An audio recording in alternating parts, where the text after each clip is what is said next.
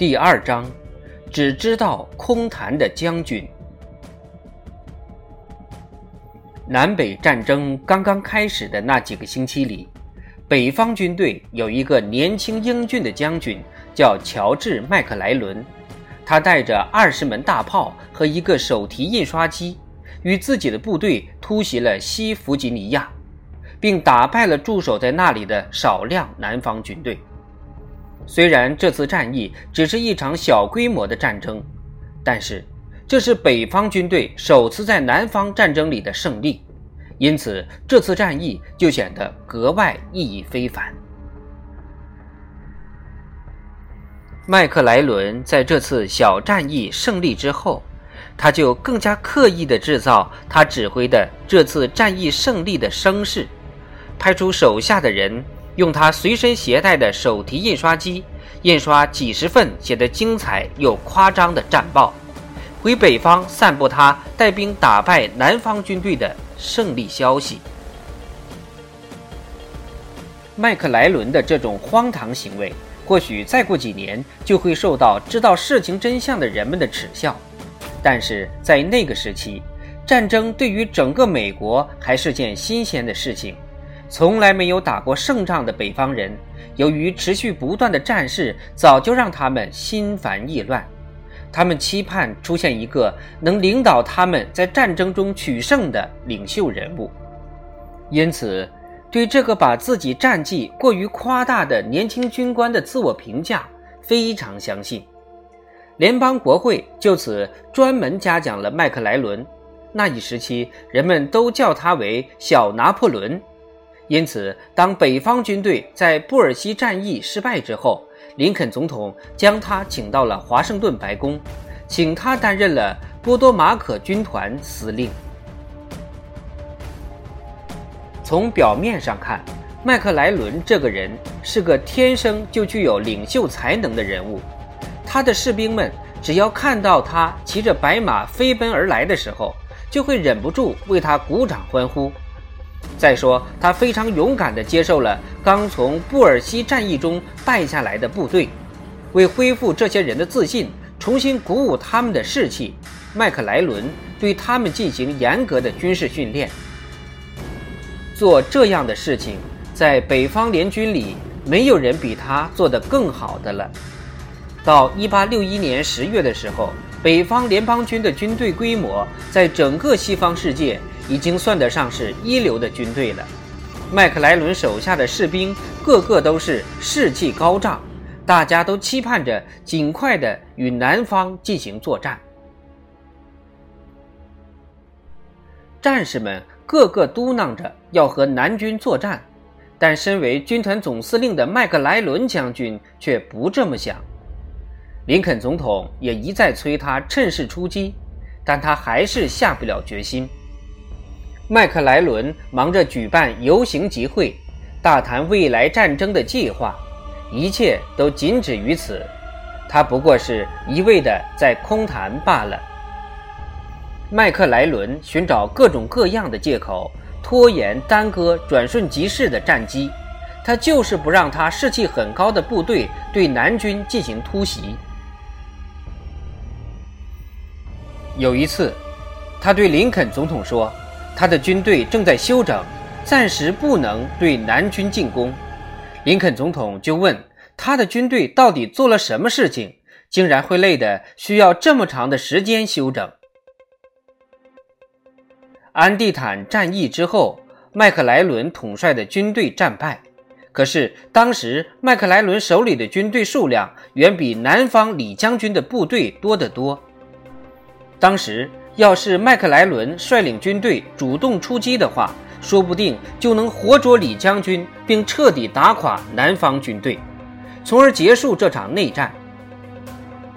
在那个转瞬即逝的有力战机面前，连远在后方的林肯总统也接连几个星期地催促他乘胜追击，战败李将军。他不断地写信、发电报，甚至派出了特使前去敦促。麦克莱伦，可这位将军最后竟然以他的战马累了，他口腔发炎作为借口，拒不执行林肯的命令。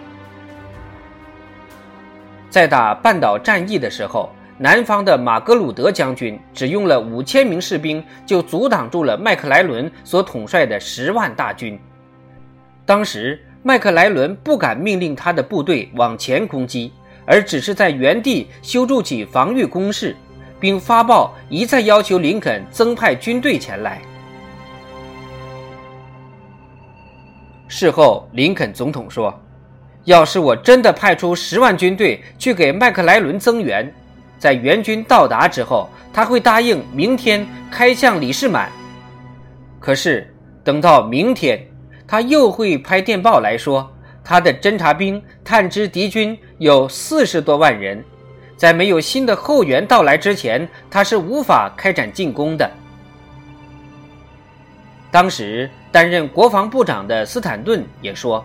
假如麦克莱伦手上有一百万的军队，他就会发誓说敌军有二百多万，然后一屁股坐在泥地上，叫嚷着要三百人的军队去增援他。这个一步登天、被人们称为“小拿破仑”的家伙，像喝醉酒的人一样昏了头，他自己自私自大到了极点。竟然说林肯和他的内阁成员是运气不好的人，猎狗，我见过的几只笨鹅。麦克莱伦对林肯总统的态度也十分傲慢无礼。林肯总统去看望他时，竟然让总统在客厅前厅等了半个多小时之久。有一次他外出时，深夜十一点才回家，他的佣人告诉他。林肯总统在这儿已经等他等了几个小时了，有急事要见他。麦克莱伦却从林肯总统坐着的房间门外经过，对林肯不理不睬，自己径直上楼去了，然后再派佣人下楼对林肯说他已经上楼睡觉休息了。这件事不久就被报纸大肆宣扬出来。整个华盛顿议论纷纷，林肯太太泪流满面地恳求林肯撤换掉这位可怕的空谈将军。林肯总统回答说：“我明白这是他做的不对，但在这一特殊时期，我不能只顾自己个人的喜好，随便撤换军队将领。只要麦克莱伦能够为我们打胜仗，就是让我为他提鞋，我都情愿。”夏去秋来，秋去冬来，一八六二年的春天很快又到了。可喜好空谈的麦克莱伦将军仍旧没采取行动，他只是每天训练士兵、检阅部队和手下空谈。由于麦克莱伦的消极行动，全体国民情绪激愤，林肯总统也因此受到了各方的责难和批评。林肯总统在给麦克莱伦将军的一份公文中说：“你一再拖延进攻的时机，这样做只会毁了我方的有利形势。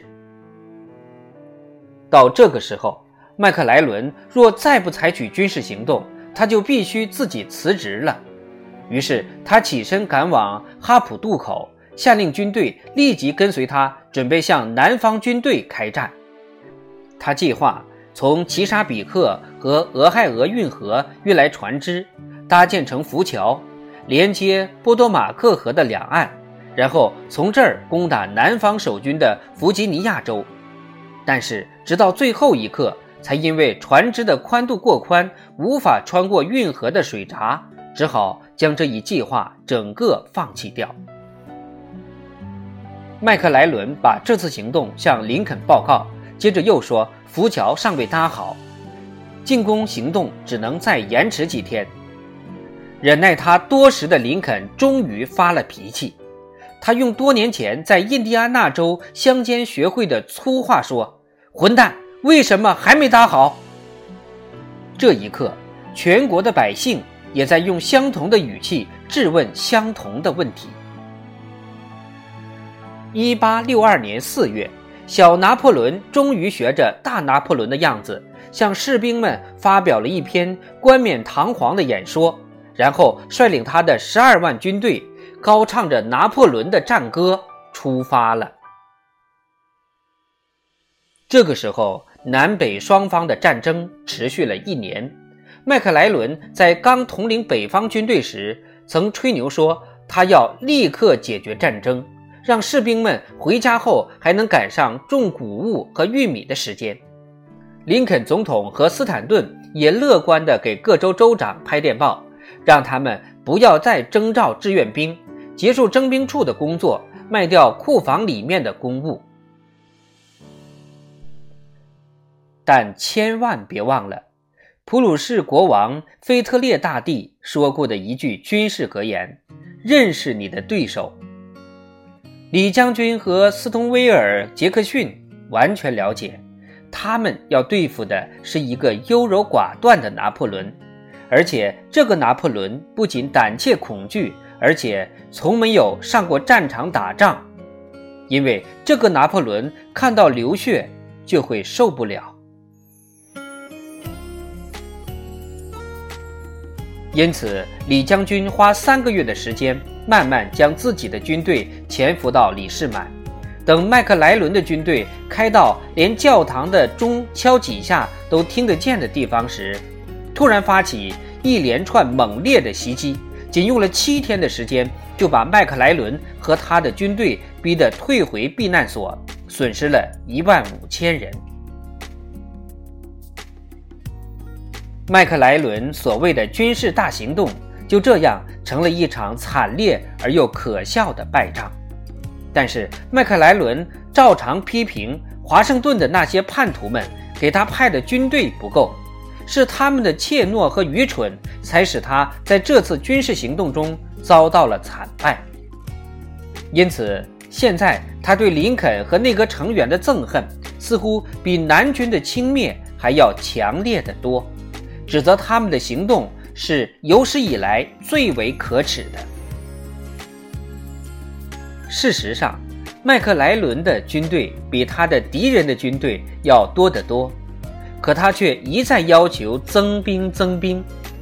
他先是要求增加一万兵力，然后又要求增加五万兵力，最后更要求增加十万兵力。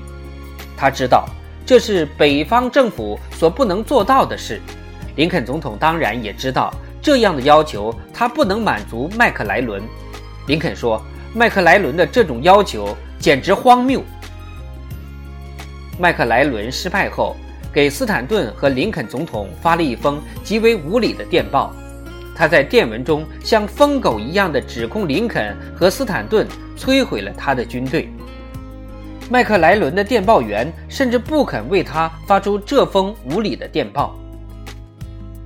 这次军事行动的失败招致了国民的恐慌，整个华尔街一片混乱，人们甚至认为国家前途一片暗淡。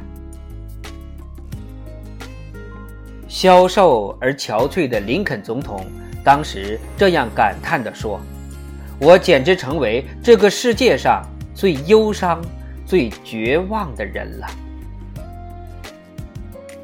这时。身为麦克莱伦的岳父，又是林肯资深的幕僚长的马西却认为，在这样的情况下，除了投降，再也没有别的办法可想了。林肯听到这个消息后，气得满面通红，立刻派人把马西找来。林肯对他说：“我的将军，我听说你用了‘投降’一词来评价我们这次战役的失败。”你应该知道，这一个词是不宜跟我军放在一起使用的。